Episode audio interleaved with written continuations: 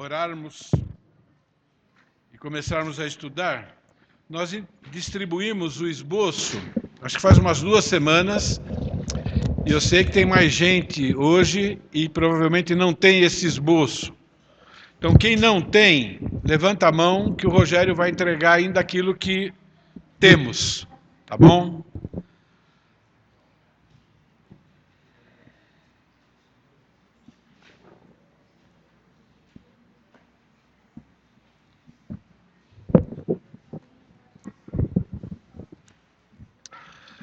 Todos os assuntos da palavra de Deus são igualmente importantes, não é verdade?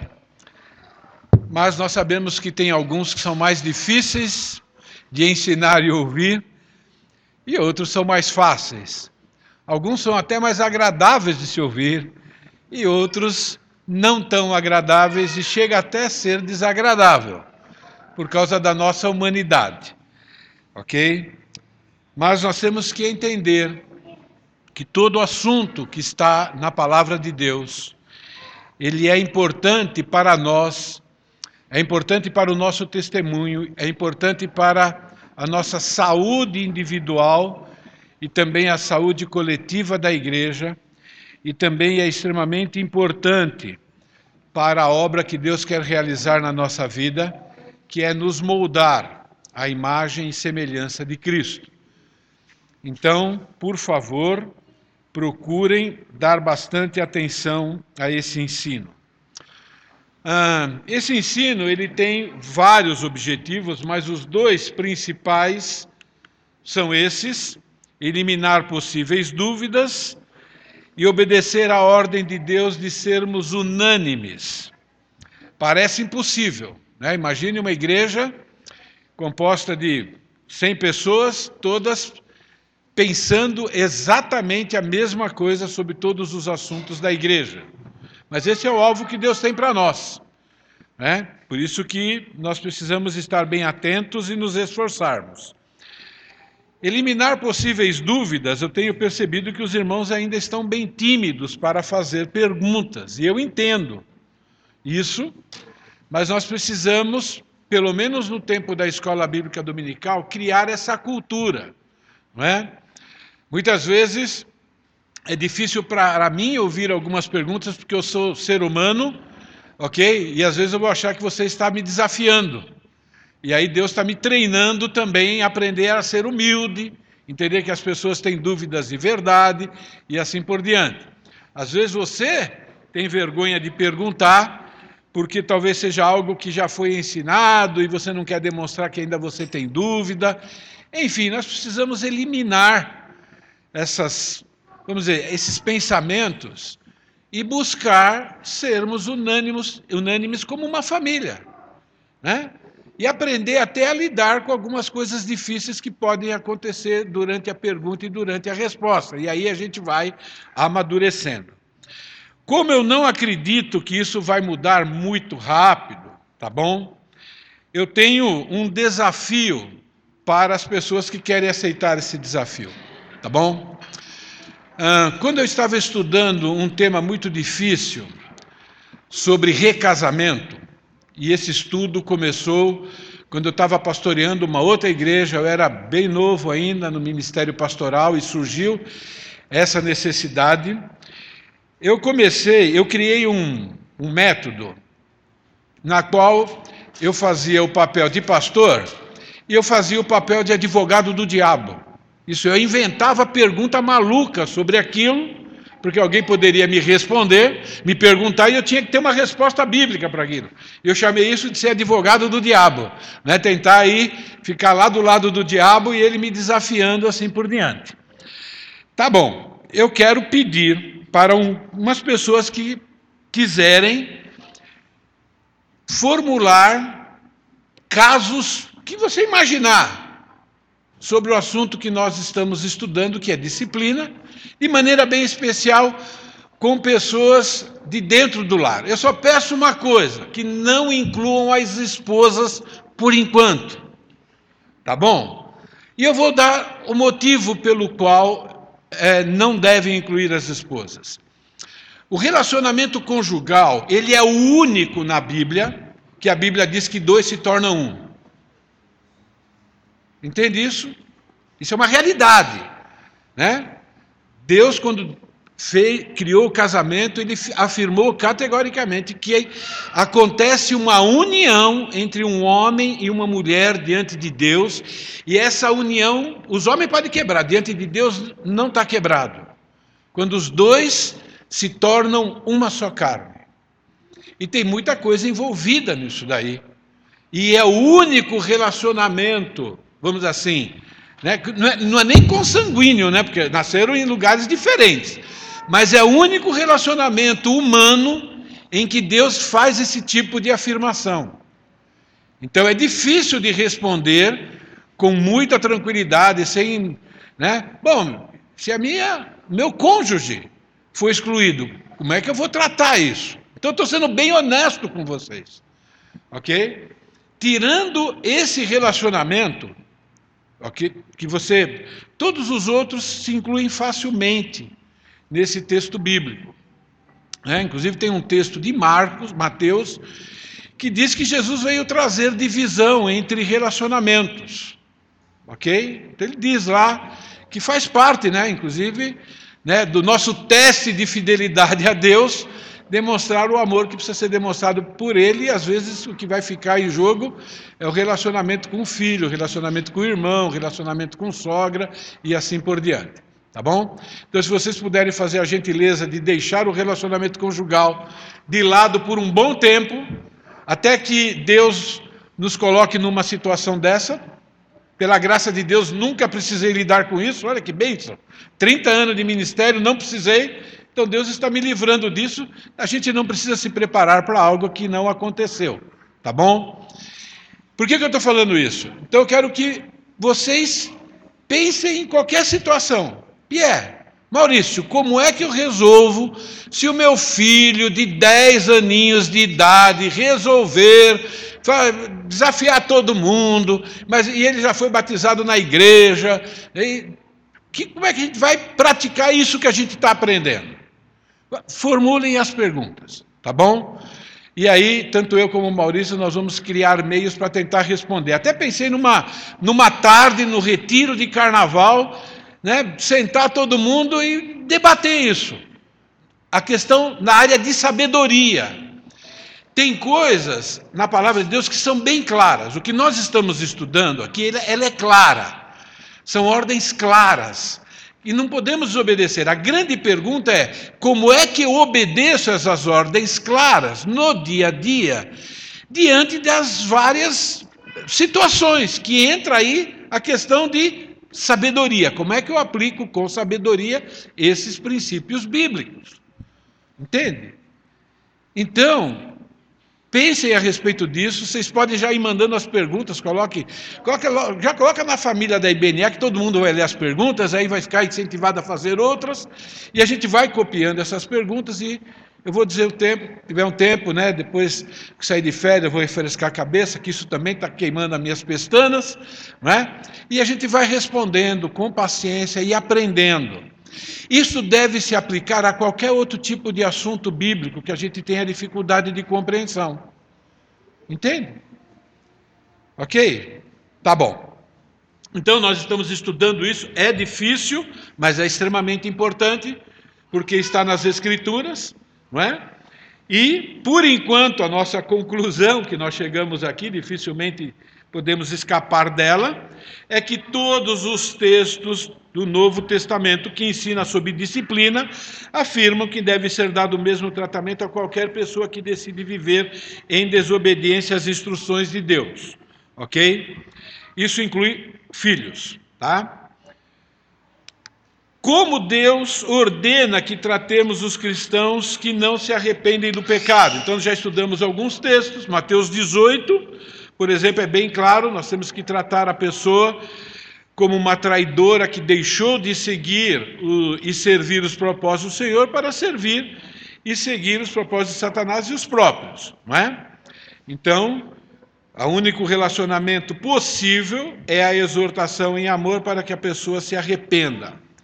E é muito importante que nós entendamos que tudo que a Bíblia ensina é demonstração de amor a Deus e amor ao próximo. Sempre. Então, quando alguém acusar, mas isso é falta de amor, você vai perguntar: peraí, falta de amor para com quem? É uma pergunta. Entende? Você pergunta, falta de amor para com quem? Ou você pergunta, o que é amor? Né? Qual é a sua definição de amor? Como é que demonstra amor? Aí você pode ir lá para 1 Coríntios 13 e vai ajudar. Ok? Então, é prova de amor a Deus, é prova de amor ao próximo e é prova de amor também para com a pessoa que está sendo disciplinada. Porque o propósito de Deus para a disciplina é fazer com que a pessoa tenha consciência do seu pecado, para entender que ela tem um câncer que vai matá-la e Deus tem o tratamento do câncer para ela. Ilustrando. Então é uma baita prova de amor. Ok? É muito importante nós termos essa consciência. Significa que se você dá um tratamento diferente do que o médico manda para uma pessoa que tem câncer, você vai ajudar aquela pessoa ou você vai atrapalhar a vida dela? Ela vai morrer, porque você está fazendo diferente do que aquela pessoa que entende está ordenando. E às vezes a gente esquece disso. Ok? Nós já estudamos o ensino de Paulo em Tito, ok? Que diz que nós temos que advertir e rejeitar. Então, o ensino é o mesmo: evitar qualquer tipo de comunhão com um cristão que está obstinado em não se arrepender. E aí nós temos a definição de arrependimento. E na semana passada nós começamos a falar sobre 2 Tessalonicenses e falamos bastante ok? Você deve se apartar da comunhão com o irmão que não se arrepende e continua vivendo uma vida indisciplinada, marcada pela desobediência. E aqui nós temos aquele texto que diz: ó, você tem que marcá-lo. A ideia de marcar é: você não pode se esquecer que ele está em pecado e ele não pode se esquecer que está em pecado.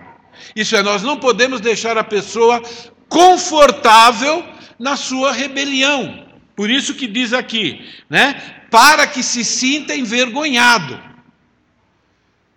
Por quê? Porque o pecador, quando eu peco, o que, que eu quero fazer?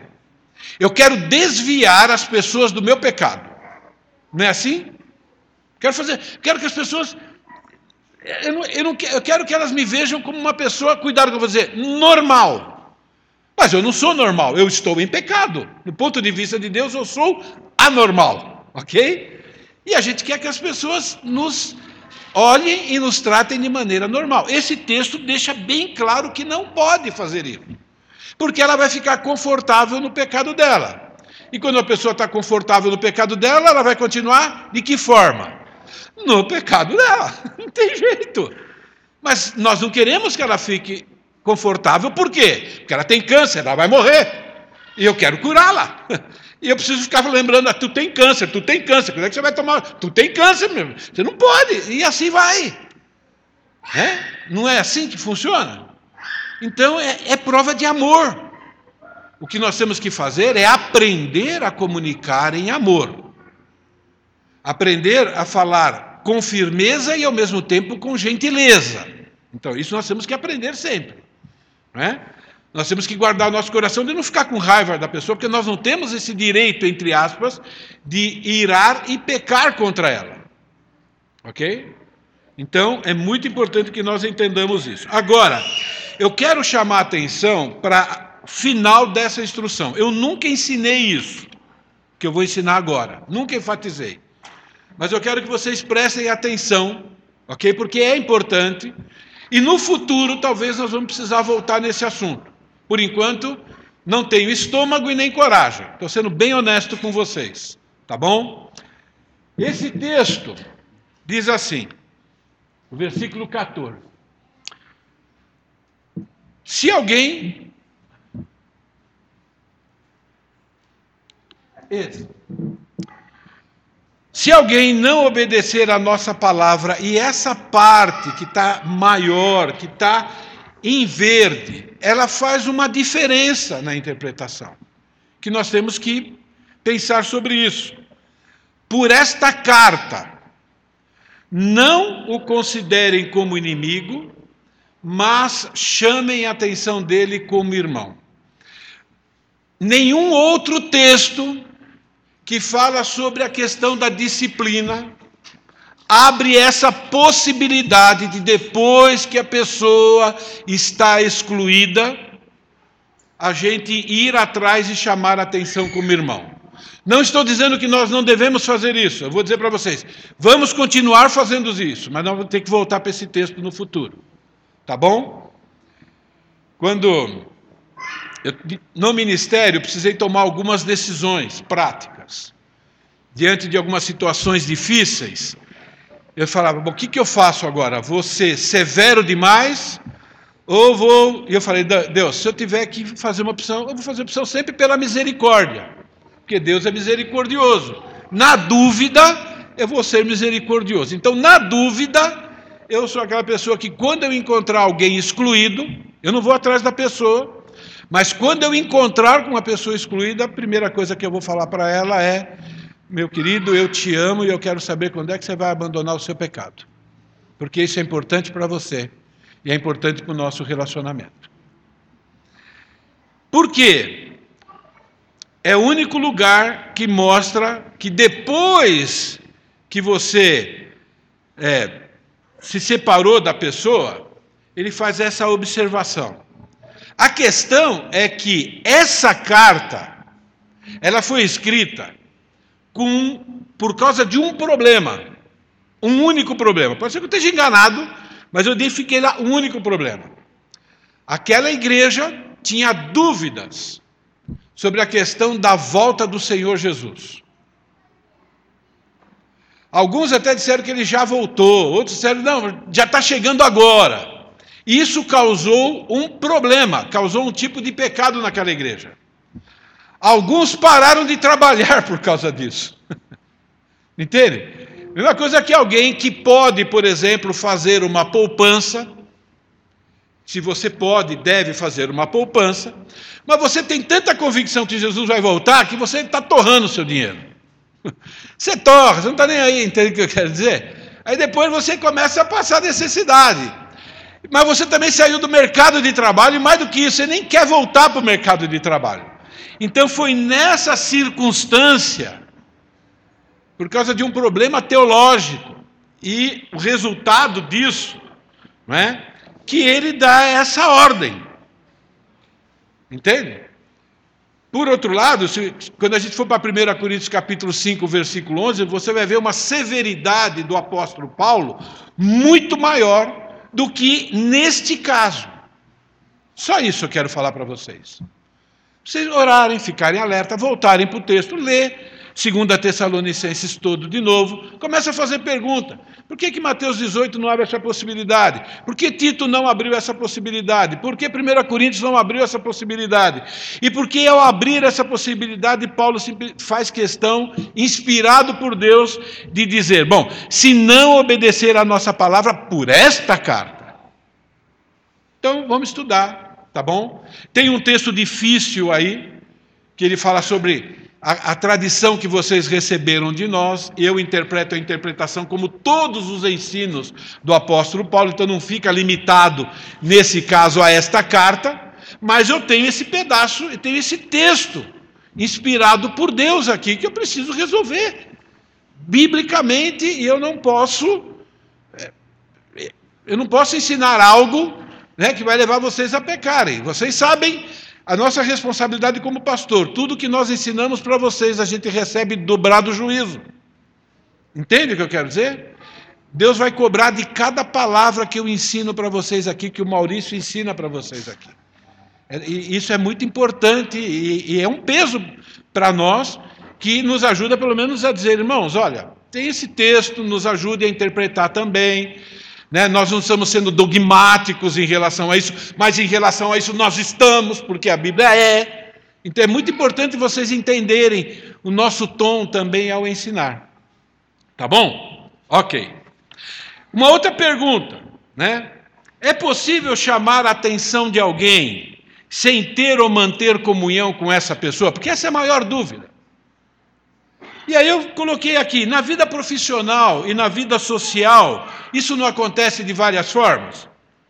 Por exemplo, quando um policial para um motorista em alta velocidade, ele está tendo algum tipo de comunhão com aquela pessoa? Ele não, tá, não vai cumprir o papel dele? Ele não vai ser mal criado com aquela pessoa, não deveria ser, pelo menos, mas ele vai dizer o que tem que falar, vai repreendê-lo e ainda vai passar uma multa para o cara. Entende? E ele está chamando a atenção de alguém sem ter comunhão com ele. Né? Um profissional em relação ao seu subordinado. A gente tem comunhão, eu trabalhei muitos anos né, na vida secular, a gente não tem comunhão com todo mundo que a gente trabalha, a gente cria amizade com um ou outro e assim por diante, mas aquela pessoa começou a fazer um serviço errado. Eu, tenho que chamar a atenção dele, isso significa que eu estou tendo comunhão, que eu estou tendo intimidade com ele? São perguntas que nos ajudam até entender, bom, então como é que eu posso fazer isso sem quebrar aquilo que a Bíblia é claro? Um árbitro de futebol, quando apresenta um cartão amarelo ou um cartão vermelho para um jogador de futebol, ele está repreendendo aquela pessoa. Às vezes ele repreende o jogador sem dar nenhum tipo de cartão. Ele não está tendo comunhão. É uma questão profissional, é uma questão de advertir a pessoa, para, é, é até um ato de amor. Então é muito importante que nós entendamos que Deus não entra em contradição. Quando Ele dá algumas ordens claras, e ao mesmo tempo Ele está dizendo: olha, mas trata com amor, mas olha, tenta resgatar para que a pessoa se arrependa.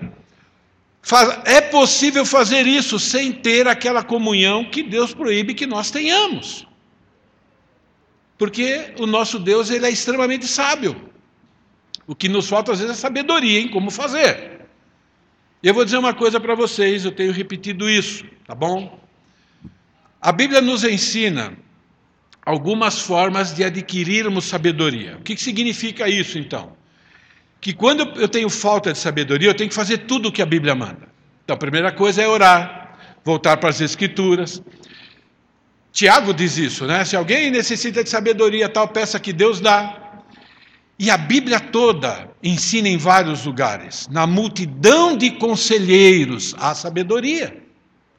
Se você não busca conselho, está desobedecendo uma ordem de Deus em uma fonte, uma maneira de adquirir sabedoria.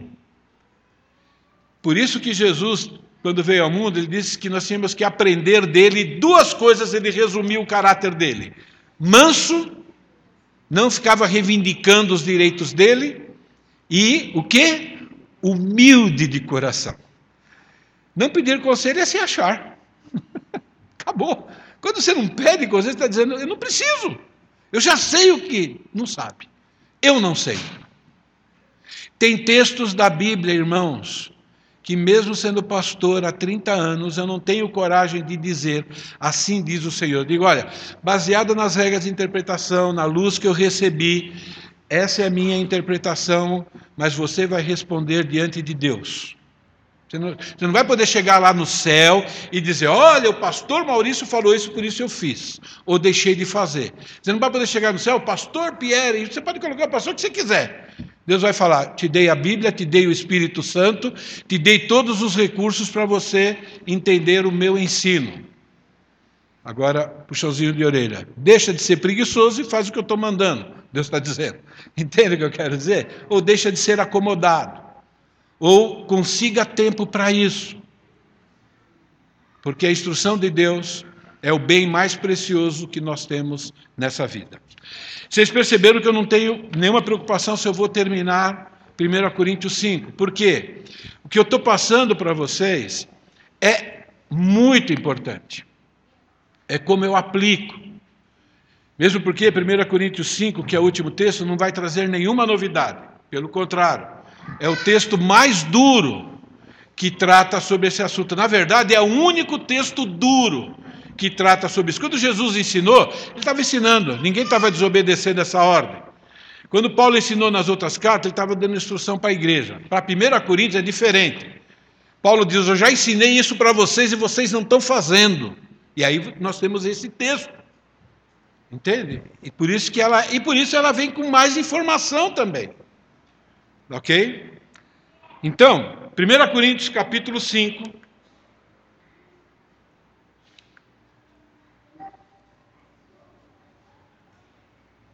Geralmente se ouve que há entre vós. Essa parte é duro de ler, né? Mas eu vou ler, tá? Imoralidade tal que nem mesmo entre os gentios, isso é, haver quem se atreva a possuir a mulher do próprio pai. Deixa eu só dizer uma coisa para vocês, irmãos. Fazer um alerta aqui, tá bom? Nós, pecadores, salvos pelo precioso sangue de Jesus, temos potencial para cometer qualquer tipo de pecado. E eu quero que você pense isso a respeito de você mesmo. É a maior defesa que você tem. Se você perguntar para Pepe, você tem capacidade de trair a esposa? Ou se tenho, de sobra. Tenho, potencial eu tenho. Não gostaria, mas a Bíblia diz que eu tenho. Essa advertência é para mim, não é para é todos nós. Você tem capacidade ou potencial de matar uma pessoa, muito mais ainda. Quem conhece a minha ira, vontade às vezes não falta. Mas eu não posso fazer isso. Entende? E aí pode colocar o que. Então, é muito importante que a gente pense isso a respeito de nós mesmos, nós somos pecadores. Abaixa a guarda que você vai ver o que você é capaz de fazer. Tá bom? Contudo, andais vós ensoberbecidos e não chegastes a lamentar para que fosse tirado do vosso meio quem tamanho ultraje praticou. Eu, na verdade, ainda que ausente em pessoa, mas presente em espírito, já sentenciei, como se estivesse presente, que o autor de tal infâmia seja, em nome do Senhor Jesus Cristo, reunido vós e o meu espírito, com o poder de Jesus, nosso Senhor, entregue a Satanás para a destruição da carne, a fim de que o espírito seja salvo no dia do Senhor. Você vê aqui severidade e graça ao mesmo tempo ou não vê? Eu vejo. Entrega a Satanás, mas Deus também está dizendo: bom, é salvo, tá bom, não tem problema. Não é boa a vossa jactância, não sabeis que um pouco de fermento leveda toda a massa? Lançai fora o fermento velho, para que sejais massa nova, como sois de fato sem fermento. Pois também Cristo, nosso Cordeiro Pascal, foi imolado. Por isso celebramos a festa não com o velho fermento, nem com o fermento da maldade e da malícia, e sim com os asmos da sinceridade e da verdade. Já em carta vos escrevi que carta é essa? É uma carta perdida. Mas Paulo escreveu para aquela igreja. Não vos associeis. Quer dizer, é a segunda ou terceira vez que Paulo está falando isso para eles. Não vos associeis com os impuros. E aqui é o ponto. Refiro-me com isso não propriamente aos impuros deste mundo. É um tratamento diferente do descrente. A pessoa que não faz parte da igreja recebe um tratamento diferente daquela que faz parte da igreja e se rebelou. Isso é claro. Ok? Não me refiro-me aos impuros né, deste mundo, os avarentos, roubadores, idólatras, pois nesse caso terias que sair do mundo. Mas vos escrevo que não vos associeis com alguém, dizendo-se irmão. Nem Paulo está afirmando que esse aqui é irmão, mas dizendo-se irmão. For impuro, ou avarento, ou idólatra, ou maldizente, ou beberrão, ou roubador, com esse tal, nem ainda comais. Pois com que direito haveria eu de julgar os de fora? Não julgais vós os de dentro? Os de fora, porém, Deus os julgará. Descrente, Deus trata. Crente, nós temos que participar do tratamento. Expulsai, pois, dentre vós o malfeitor. Ok? Bom, então nós temos esse ensino. Ok? Uma das regras de interpretação da hermenêutica: tome cada palavra no seu sentido primário ordinário, usual e literal, se os fatos do contexto imediato não indicam claramente outro significado.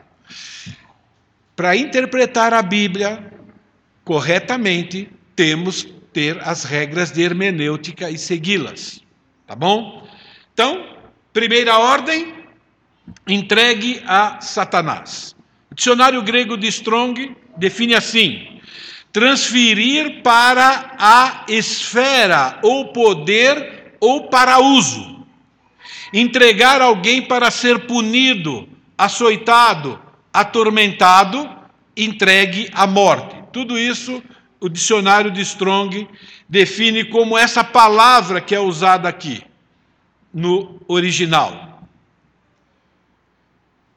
Um crente excluído da igreja, ela deixa de estar naquela esfera de proteção da igreja e de Deus, entre aspas, porque Deus continua sendo soberano, mas ele está deixando, ele está sendo tirado de uma esfera de proteção e está colocado nas mãos de Satanás. Foi entregue para virar um boneco na mão do inimigo. Isso é, no mínimo, ele perdeu o privilégio da proteção de Deus contra as investidas de Satanás.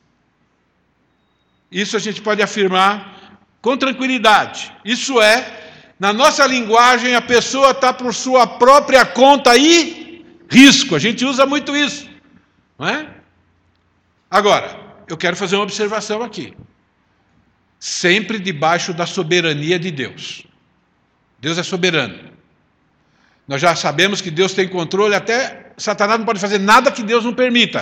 A história de Jó deixa isso bem claro para nós. Ok? Mas Deus está dizendo, igreja, agora o papel de vocês terminou. Agora ele está debaixo da minha soberania. E debaixo da minha soberania eu estou dizendo que eu estou colocando ele à disposição de Satanás para que Satanás faça aquilo que eu, Deus, soberano, vou permitir. E vocês não têm como impedir. Só Deus pode. Isso é muito importante. É importante para nós, é importante que a pessoa que está brincando com o pecado também saiba. Isso não é brincadeira. Ok? Alguém tem algum comentário ou uma, alguma dúvida sobre essa simples ordem, essa simples afirmação? Entregue a Satanás para a destruição do corpo, para que o espírito seja salvo no dia do Senhor?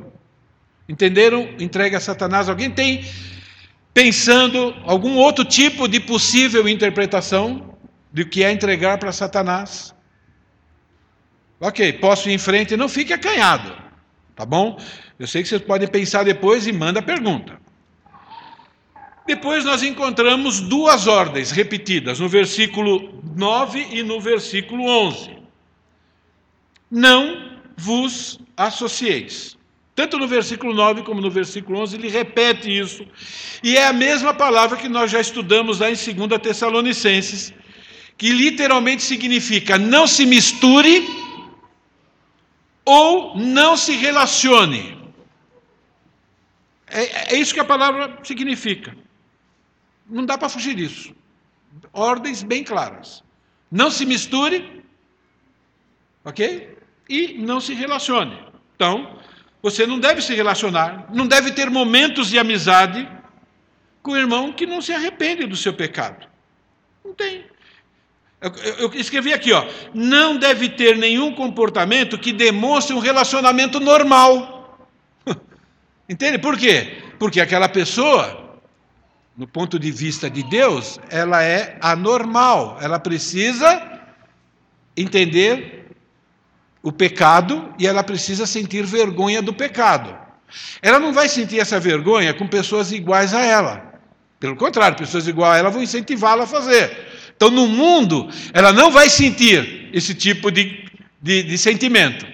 Só tem um jeito de sentir isso e é importante para ela. Faz parte do tratamento de Deus ela tem que passar vergonha por aquilo que está fazendo. Só tem um jeito. Nós que somos salvos, com todo o amor do mundo, com toda a gentileza do mundo, não é para esmagar aquela pessoa, porque a Bíblia diz que nós temos que falar a verdade em amor. Então tem todas as regras de comunicação, mas a ideia é, ela tem que ficar vermelha quando ela se encontra com você. Porque você vai ter que fazer aquela pergunta para ela. Entende? Quando é que você vai começar a receber ou aceitar o tratamento de Deus na sua vida? Por exemplo, não é gentil isso? Pensa bem, não é gentil? Às vezes até falo assim, ó, tem gente que pode achar que eu estou exagerando, né? Olha, eu sou italiano, você sabe, italiano até beija no rosto, no rosto, hein, gente? Tá bom? Eu fui criado, ok? Então, abraçar pessoas para mim é algo bem normal. Até quem eu estou conhecendo pela primeira vez. Eu, pode ser que você não precisa concordar comigo, tá bom, gente? Pensa bem, cada um vai ter que responder diante de Deus. Eu não tenho problema nenhum de vir uma pessoa que está excluída e eu já dou, já agarro ela, já chamo ela aqui de fome, né? Já vou no pé do ouvido dela e digo, irmã, eu te amo. Mas quando é que você vai abandonar o seu pecado para poder te abraçar sem nenhum constrangimento? Isso é amor? Eu estou perguntando, é amor? Entende? Agora, nós temos que buscar sabedoria. Mas ainda vai ficar só nisso. Agora eu tenho que ir. Só vou poder. Olha, eu queria tanto comer com você.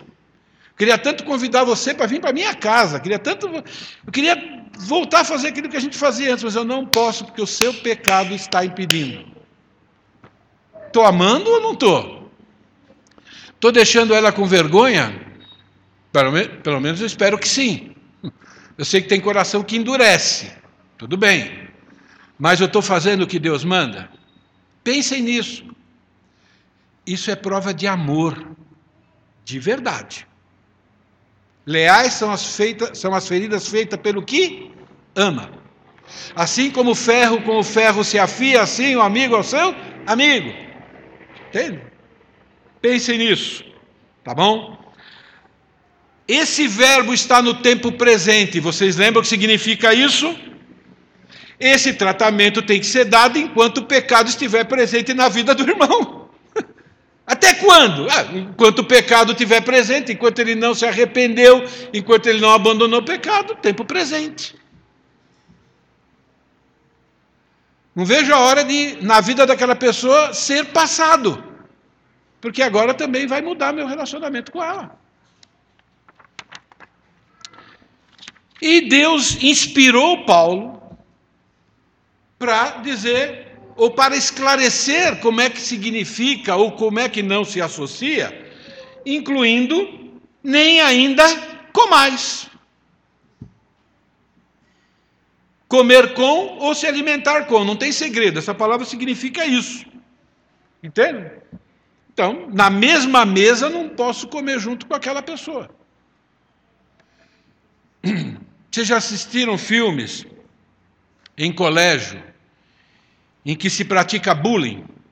Então chega lá uma pessoa, um aluno humilde, com a, com a bandeja né, de, de comida, aí ele vai, onde tem a galera dos famosos, e vai por lá e o pessoal diz para ela, o que está fazendo aqui? Ou senão ela põe e todo mundo sai.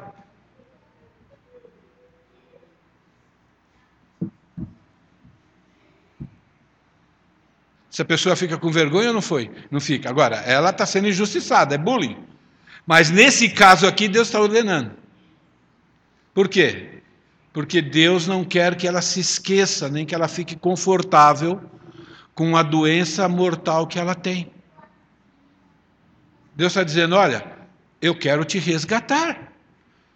E a boca e as ações que Deus tem para falar com aquela pessoa, além do Espírito Santo, somos nós, porque Ele quer que a gente se envolva. Ele podia dizer: olha, agora está por minha conta, vocês não precisam fazer mais nada, mas Ele não diz isso. Ele diz: ó, é assim que vocês vão contribuir comigo no meu plano de demonstrar amor para com ela. Vocês, me, vocês amam ela que nem eu amo?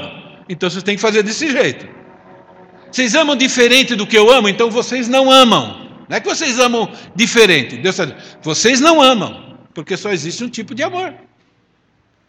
Então, eu estou enfatizando isso, gente, porque é extremamente importante. Né? Tempo presente. Também nem ainda com mais tempo presente. Ok?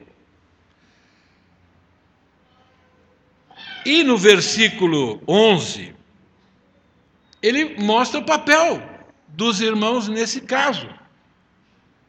Pessoas interpretam mal. Não, Deus proibiu a gente de julgar. Mentira. Deus proibiu a gente de julgar de maneira humana. Não julgueis para que não sejais julgados. Ali é quando você se acha melhor que aquela pessoa. Por isso que eu falei aqui, né? eu sou capaz de cometer qualquer tipo de pecado. Eu não sou melhor do que ninguém. Com essa mentalidade, é mais fácil eu ser uma ferramenta na mão de Deus ao conversar com aquela pessoa, porque eu estou olhando para alguém que eu posso dizer, bom, eu podia estar no lugar dela. E eu não estou, por misericórdia de Deus, não importa porque que eu não estou. Eu poderia estar. E se um dia eu estiver, eu gostaria que me tratasse dessa maneira que Deus manda. Um jeitinho, mas ainda falando a verdade. Ok? Versículo 4 diz: Não julgais vós os de dentro. É como se, é como se Paulo estivesse dizendo: Vocês são malucos? Vocês não vão lidar com isso?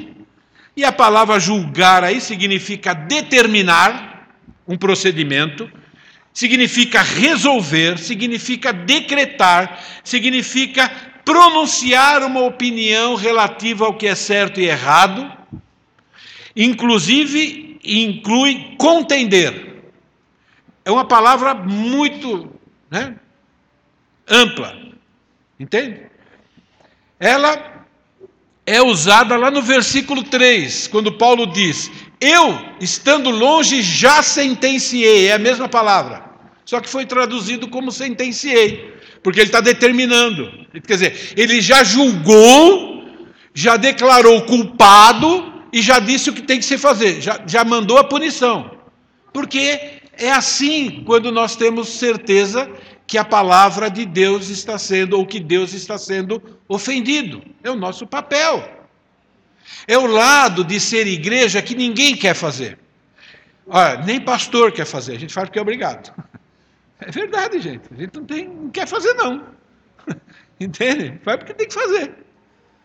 Entende? Mas faz parte. Ele está dando, ele está falando para a igreja, ele não está falando para o pastor, vós. Ele está falando para aquela comunidade também está no tempo presente. Entende? Então, vou ler o que eu escrevi para não escapar nem a palavra. É responsabilidade de todos os cristãos, independente do grau de parentesco. Deve ser uma ação individual e coletiva. Se omitir, é pecado. Temos que ser unânimes mesmo parecer. Para praticar, instruí-vos e aconselhai-vos mutuamente. Para praticar, exortai-vos. Para praticar, arrependei-vos. Para praticar, repreendei-vos. Tem que fazer tudo isso. Não tem jeito. E você vê, vai aumentando a intensidade do que Paulo está dizendo. Ele vai, ele vai né? Não se associeis pô, nem ainda comais. Agora vocês têm que decretar. E aí, expulsai.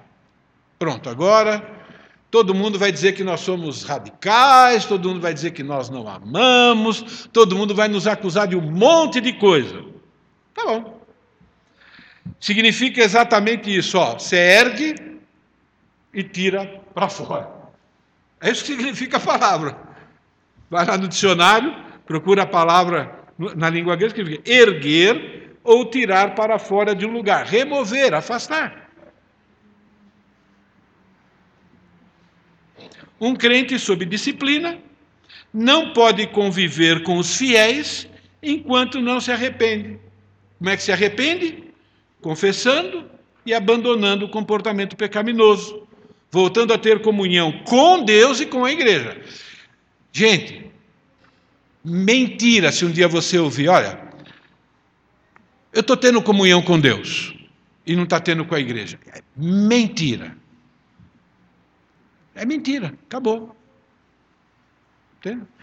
Inclusive tem um texto que nos ajuda, né? Aquele que não é capaz de amar o irmão a quem vê, como é que pode amar a Deus a quem não vê? Não está tendo comunhão, não. Ok? E é interessante aqui, porque o tempo agora muda para o futuro. Quando ele diz expulsai, por que está mudando para o futuro? Porque Paulo está escrevendo essa carta e aquela pessoa está lá ainda no meio da igreja.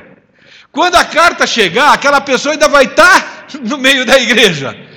E Paulo está dizendo: olha, presta atenção, eu não, ó, Você tem que tomar uma decisão. Um segundo depois ainda é futuro. Quer dizer, vocês têm que fazer isso. Mas está no modo indicativo. Gente, é assim que se estuda a Bíblia. Se não conhecer a regra de gramática, tu vai errar. Modo indicativo é aquele modo taxativo. Não é o modo da probabilidade, da possibilidade, não. Não é subjuntivo. Tem que fazer isso. Entendeu? Então, aquele cristão havia ainda sido disciplinado, Paulo dizendo: olha, vocês têm que fazer isso. Quando a carta chegar aí, não é? Bom, fiz um resumo, ok? Eu imaginei que eu ia conseguir chegar até aqui, então, ordens claras. Depois, você vai, todos nós vamos buscar sabedoria como é que eu obedeço? Mas as ordens claras, elas não podem ser desobedecidas, elas não podem ser trocadas por qualquer outro tipo de ordem. Ok? Mateus 18. Simples assim. Tratar como alguém que rejeitou a Deus, o gentil é aquele que rejeita a Deus. Entende? Não reconhece Deus. Então, tem que tratar aquela pessoa como rejeitou a Deus, ele rejeitou mesmo, né? Porque ele rejeitou uma instrução, e que agora está agindo como um traidor. Publicano é traidor. Faz parte do povo, mas está acharcando o povo. Deus diz isso. Não diz mais nada além disso. O ensino resume nisso.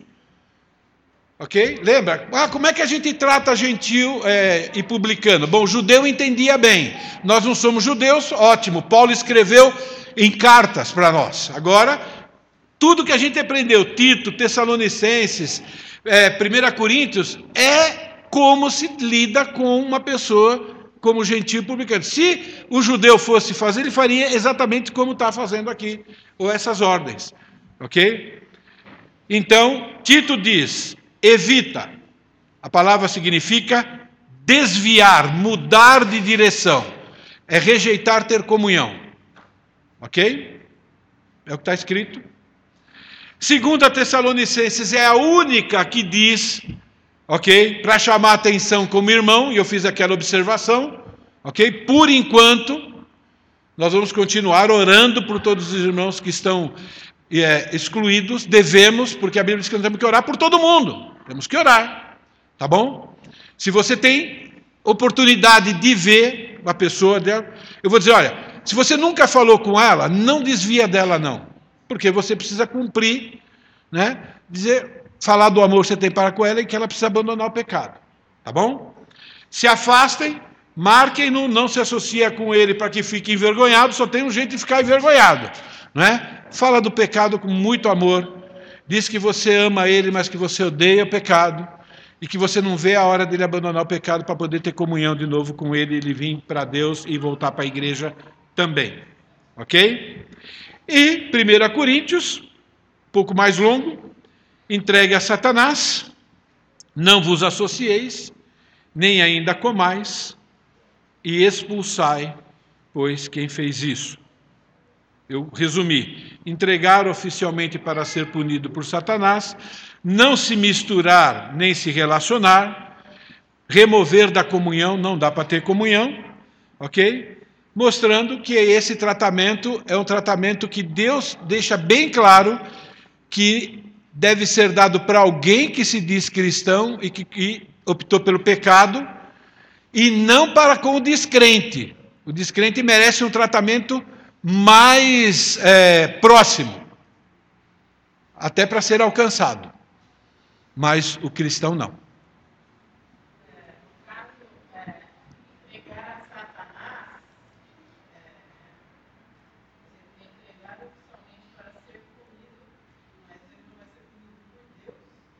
Então, le, sim, lembra quando eu falei por isso? Eu falei, ó, Deus é soberano ele mandou eu entregar para Satanás, porque Satanás vai ser a ferramenta de Deus. Então, Satanás vai puni-lo também, no sentido de causar o mal, né?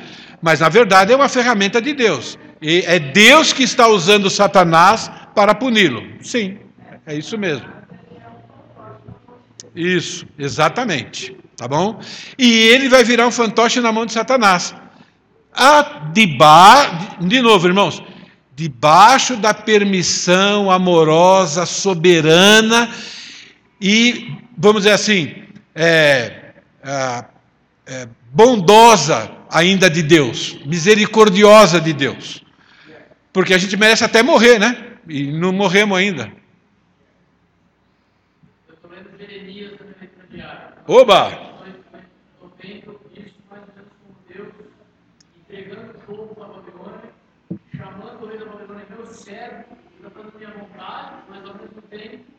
Ele já avisa, assim, mas vai chegar o tempo para fazer o casamento. Isso. Sim.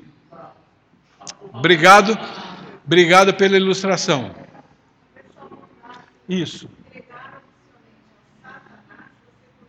Ótimo! Olha, gente, ótimo! Olha só. Oh, alguém anota para mim. Isso, ó. Entregar oficialmente para Satanás para ser punido por Deus. Excelente. Obrigado. Ok? A nossa parte é não se misturar, isso é, não se relacionar, não ter comunhão, ok? Porém, advertir. Encontrou com todo o amor do mundo, ok? Fala do pecado, diz: olha, abandona, meu querido, abandona, minha querida, volta para nós porque Deus quer isso para você e nós também. Eu vou parar por aqui, tá bom? Eu vou esperar vir os advogados do bem para nos ajudar a pensar nas coisas e ter boas respostas para ajudar outros, para aumentar nossa convicção, para sermos unânimes, para não atrapalhar para não ter, ninguém atrapalha Deus, né? Para tentar não atrapalhar Deus e nem atrapalhar os irmãos que querem obedecer a Deus. Porque às vezes nós somos taxados por próprios irmãos em Cristo de sermos antibíblicos, de sermos não, não demonstrarmos amor, e isso mina. Somos seres humanos. Isso nos mina. Por isso que tendo gente que pensa a mesma coisa, nos fortalece. Tá bom? Podemos orar? Querido Deus, o fato é que o Senhor é santo, santo, santo. E nós somos pecadores redimidos graças ao teu amor, graças à tua misericórdia. Graças ao teu chamado que nos convenceu do pecado, da justiça e do juízo. Por isso que toda honra e toda a glória a respeito da nossa salvação e a respeito da nossa santificação também são dadas e devem ser dadas a Ti. Obrigado, Senhor, por nos amar e nos dar a Tua palavra. Perdão, Senhor, porque muitas vezes nós olhamos para a Tua palavra e a gente logo pensa, não vai dar certo. Nós até, ó Pai, às vezes te julgamos quando a gente olha para a Tua palavra. Perdão, Senhor. Tem misericórdia de nós Aumenta-nos, ó Pai querido, a nossa confiança no Senhor e, consequentemente, na Tua palavra. Ajuda-nos, ó Pai querido, a adquirirmos convicção de que a Tua palavra é a verdade. É o Teu amor e a Tua justiça sendo revelada para nós e para o mundo todo. Ajuda-nos, ó Pai, a confiar no Senhor, exclusivamente no Senhor. Ajuda-nos a nos livrar do nosso orgulho Ajuda-nos a aprender a sermos humildes como Jesus, ó Pai querido. Queremos ser uma igreja que, mesmo sendo falha, mesmo estando aprendendo através do tempo, Pai, mesmo sendo ainda tão imperfeita, mas queremos ser uma igreja perfeita, que te obedece em todas as áreas. Nós não queremos escolher da tua palavra o que nós vamos seguir, o que nós não vamos seguir. Nós queremos obedecer toda a tua palavra e para isso nós precisamos da tua ajuda, precisamos da tua graça, precisamos da tua ação soberana sobre a nossa vida.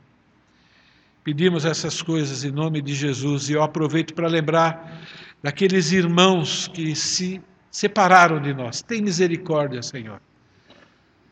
Traga-os de volta para que a gente possa se alegrar em vê-los arrependidos e voltando para o Senhor. Pedimos isso em nome de Jesus. Amém.